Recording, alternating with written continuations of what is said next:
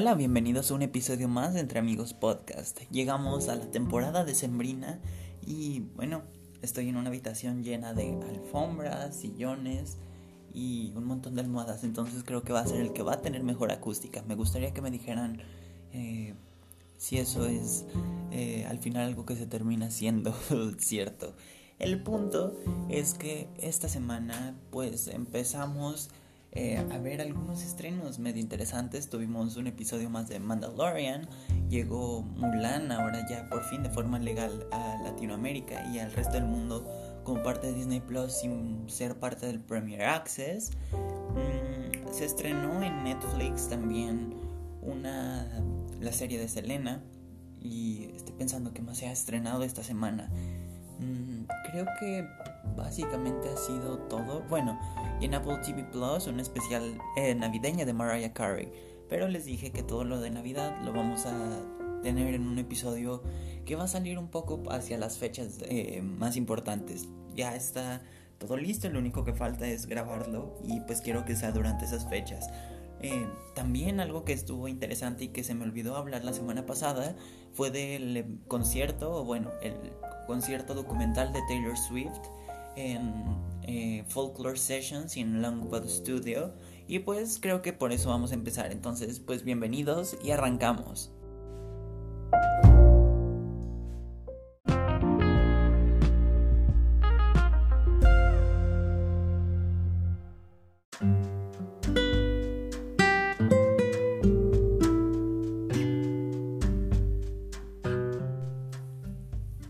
Aproximadamente cuando el proyecto de Entre Amigos Podcast iba como en sus primeros 10 episodios más o menos, eh, pues hablamos sobre Folklore, que fue este disco que estrenó Taylor Swift de manera sorpresiva y que anunció un día antes en sus redes sociales, que cuando lo escuché definitivamente tiene de las mejores canciones que a mí eh, que yo considero de Taylor Swift como lo son Folklore perdón como lo son ese es el nombre del disco como lo son August, Betty, eh, The One y Cardigan. Pero, oh, y Exile, perdón, y Exile. Pero también siento que es un disco muy repetitivo en cuanto a sonidos. O sea, vas pasando de canción a canción y se sienten muy parecidas. Y esto tenía que ver en parte porque había sido un álbum hecho de verdad en tiempo récord. Eh, básicamente supongo que empezó la producción en marzo, abril y se estrenó en, ay no me acuerdo, julio y sinceramente para un disco de 17 canciones es un tiempo pues sencillamente exagerado en cuestión de rapidez. Entonces tal vez por eso no me terminaron de agradar y incluso si regresan ese episodio es un episodio en el que yo les digo que me gustó pero siento que en gran parte es muy repetitivo y que me hubiese gustado que hubiera más diferencia entre ellos. Y bueno, lo que hace el eh, Folklore Studio Longpod es básicamente que te va narrando un poco cuál fue el proceso creativo que tuvieron todas las canciones, te cuentan un poquito de la historia que está narrando, porque algo que tenía Folklore es que era pues el primer disco de Taylor Swift que no hablaba en sí sobre eh, vivencias personales de desamor o amor, sino que eran como pequeñas historias que no tenían nada que ver, o sea, eran como pequeños cuentos de cierta manera, de ahí la idea y el nombre de folklore, que son como relatos que se van contando, ¿no? Entonces, pues me pareció interesante el ver de qué trataba cada canción y después escuchar pues eh, la sesión acústica de esta canción para pues darme cuenta un poco de las cosas que me había perdido al momento de escucharlo, ¿no? Porque tal vez sí se repiten mucho los sonidos, pero ahora puedo ver las canciones como las historias que son, no tanto por la música, cosa que de todas formas no salva que el disco sea muy repetitivo, porque lo es. Incluso siento que la película se siente larga por lo mismo, porque, o bueno, el documental, aunque técnicamente documental y película terminan siendo lo mismo, ¿no? Los documentales son un género de las películas.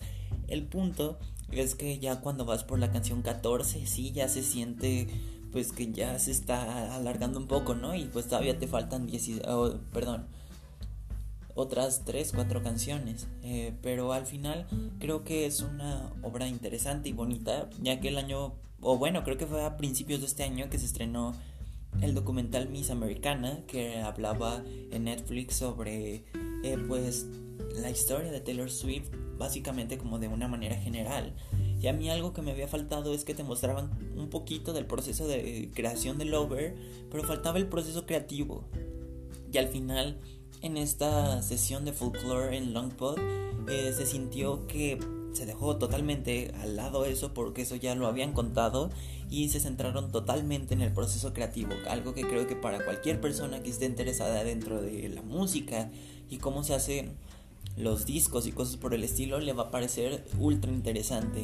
Y pues claro también debes de ser fan de Taylor Swift y en específico de folklore porque todo el documental es eh, sobre este tema. Entonces pues básicamente si no te gusta eh, lo que viene siendo esta idea de folklore pues creo que es eh, no es muy recomendable verlo y les digo casi dura dos horas y créanme que para hacer un, concierto acústico de cierta manera, eh, pues se me hace demasiado largo. Y bueno, la manera en la que está construida es una manera en la que pues así tenía que ser, no hay manera de haberlo hecho más corto, porque también las descripciones no son tan largas, dura un minuto, dos minutos en explicarte un poco sobre de qué trata la canción y se van a los dos, tres minutos que dura y así se van las 17.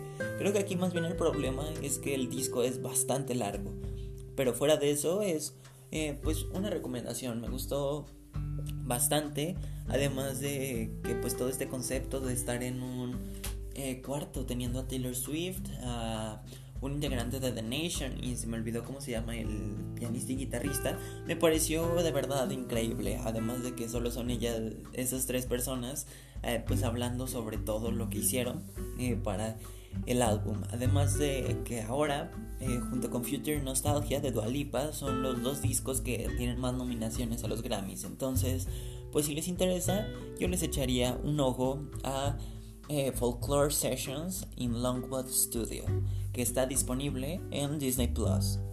Y bueno, este es uno de los estrenos que tuvo Disney Plus, pero también tuvo el estreno de Mulan, que es esta película que tenía que haberse estrenado a finales de marzo, y e incluso, perdón, llegó a tener su premiere en Los Ángeles en el Dolby Theater y pues al final no pasó nada. Se pospuso de manera indefinida y se había quedado que se iba a estrenar como en verano, ¿no? Y después de verano pasó pues a como a late eh, summer en septiembre. Eh, era como a mediados, finales de septiembre con un Premier Access que esto fue lo que hizo que mucha gente se enojara, ya que si la querías ver, para empezar no iba a estar en... No la ibas a poder comprar en Google Play, en la sección de películas, ni en iTunes, ni en, ningún servicio en el que se pudiese pagar. O sea, no rentar como Netflix, Hulu, ni nada de eso, sino pagar por la renta, ¿no? Y pues no iba a estar disponible esa manera. La única manera en la que podías ver Mulan era teniendo una suscripción a Disney Plus y pagando 30 dólares o hagan la conversión en sus países para verla. Em, si usabas VPN o algo así extraño, aquí en México costaba 750 pesos verla, lo cual sinceramente es una broma de mal gusto, porque era un precio exagerado. Y sé que Mulan es una de las películas con mayor presupuesto que ha tenido Disney en los últimos años, es un presupuesto que sobrepasaba creo los 300 millones de dólares, cuando por lo regular una producción de Disney a lo mucho son 200 y van de 100 a 200, ese es más o menos como el promedio. Y era pues básicamente muy alto, ¿no? Y era una película que desde el inicio estaba ambientada para el mercado chino. Y el por qué se eliminó por ejemplo a Mushu y algunas cosas que cuando se estrenó la película animada no fueron del agrado de pues de las personas eh, de China ya que vieron ofensiva esta adaptación eh, animada entonces, pues básicamente Disney quería de cierta manera redimirse e hizo pues una versión eh, live action en la que pues se tuvo al mercado chino como principal objetivo. Hubo varias pues problemas durante el rodaje, además de por ejemplo la visión que tuvo eh, Nikki Caro, también que la actriz que hace de Mulan dio unas declaraciones un año antes del estreno sobre eh, política que estaba sucediendo en Hong Kong. de represiones policíacas y cosas por el estilo. Además de que el estudio, o bueno, el lugar donde se grabó Mulan estaba muy cerca de eh, unos campos de cierta manera de concentración que hay en China, que pues si quieren saber más de ese tema, eh, pues investiguen en internet, ¿verdad? Que creo que aquí no vamos a hablar sobre política de momento. y eh, básicamente Mulan hizo que varios medios de comunicación hablaran un poco sobre pues esta problemática que tenía el país, ¿no? Y en China se terminó pues de cierta manera estrenando por debajo del agua en cuestión de publicidad y cosas por el estilo, porque el gobierno chino tengo entendido que impidió que se pudiese hablar mucho de esta película por lo mismo, porque estaba dando visibilidad a pues estos problemas que estaban pasando dentro del país, ¿no? Entonces, pues China no les funcionó y de Europa y América, pues básicamente la gente quería ver un live action tal cual de la película animada y no obtuvieron un live action de la película animada como tal. Ah, de, viendo todo esto, sinceramente no quería verla, porque para empezar a mí las películas con esta temática como asiática, oriental y todo esto, sinceramente me dan flojera. Y sé que va a haber personas que también las películas, por ejemplo, no sé, un europeo que cuando ve más o menos la temática de Coco vaya a decir, no, porque al final creo que cuando son películas muy arraigadas culturalmente algo, puede que no te guste, ¿no? Y en mi caso eso pasaba un poco con todo esto de Mulan, Kung Fu Panda, eh, las películas de Jackie Chan o cosas por el estilo, pero al final decidí darle una oportunidad, eh, pero a vez esperando pues hablar mal de ella en el podcast, que creo que es algo muy malo, ¿no? El leer reseñas antes de dar tu opinión y me gustó, eh, de verdad. la vi con las intenciones de que no me gustara y les hablara mal de ella, pero me gustó. Sinceramente, eh, entiendo el por qué la gente está enojada. Porque de cierta manera Disney estuvo promocionando la película que sería lo más eh, ligada a la vida real, que se habían eh, quitado los elementos como Mushu y algunas cosas más dentro de la película animada para darle más realismo y pues al final sí tienes pues una ave fénix, una bruja, eh, poderes, el chi y cosas por el estilo que pues terminan un poco como este doble mensaje, ¿verdad? Pero de cierta manera es una leyenda china que pues al final pues las leyendas por lo regular tienen esta clase de pues naturaleza un poco mágica, ¿no? O tal vez no mágica, pero misteriosa o con cosas mm, reales y creo que pues tal vez esto quedaba de una mejor manera, algo así como la adaptación a Broadway de Anastasia que quita a Rasputin y toda su magia para hacerlo más real cuando tal vez ahí no era necesario, pues aquí pasa algo parecido, ¿no? Y digo, el musical de Anastasia también tiene muchas críticas por la gente que quería ver exactamente la película animada hecha musical de Broadway, perdón, y les pasa que les aburre sinceramente ver a todo lo de Leningrado y todo eso. Y es curioso, ¿no? Que al final, eh, por ejemplo, películas como El Rey León, el live action de John Favreau haya sido tan criticado por ser exactamente igual que la animada.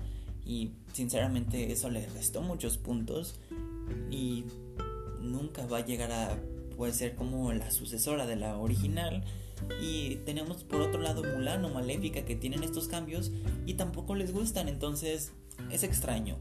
Eh, aunque al final eh, la fórmula un poco como el libro de la vida o eh, perdón o esta otra que les había dicho terminan el Rey León terminan siendo mucho más taquilleras que lo que va a ser Mulan y y Maléfica no entonces creo que tiene mucho que ver con eso que no les haya gustado. Porque de, definitivamente, por ejemplo, el que no salga Mushu a mí no me afectó. Y digo, nunca fui fan de la película de Mulan. Pero aún así creo que esta es una película que por fin siento que Disney se arriesgó un poco, que quiso hacerla diferente, que propone de cierta manera algunas cosas. Aunque me pasó un poco lo mismo que con La Bella y la Bestia en cuestión de vestuario y escenografía que lo siento falso. Recuerdo cuando vi el primer adelanto de La Bella y la Bestia que dije, ay, mira, el castillo está bonito y todo, pero los trajes lo siento como disfraces en lugar de trajes. No sé si me de entender. Y pasa un poco lo mismo con esta película, que siento que es un poco como una obra de teatro o em, un disfraz en lugar, en lugar de ver como si te estuviesen transportando a esa época en específico, sino que se ve como algo actual, eh, significando algo, ¿no? Y fuera de eso, creo que lo único que me molestó fue eh, las papás de Mulan, que siento que los exageraron demasiado con el tú no vales nada, debes de ser eh, mujer y esto es lo que te toca, pero fuera de eso creo que la película se sostiene y que las críticas han sido más por compararla con la original, porque la película por sí sola se sostiene, en mi opinión. Y definitivamente no es un musical, pero también algo que me parece interesante es que la película se pasa extremadamente rápido, dura menos de dos horas, dura como una hora cuarenta, lo cual me parece fascinante porque mm, últimamente estamos viendo películas que cada vez se extienden más y digo, está bien, vivimos eh, de cierta manera en un pensamiento en el que nos estamos acostumbrando más a las series de televisión en las que son un episodio de una hora y básicamente los, eh, los personajes se desarrollan más. Entonces ahora las películas pues tienen mucho menos tiempo entonces están como alargando un poquito más para darles desarrollo a los personajes no y está bien pero al final es muy tedioso el tener que ver de una sentada algo de tres horas en lugar de poder ver algo de hora y media, dos horas a lo mucho, ¿no? Entonces, pues Mulan me gustó, espero que a ustedes también.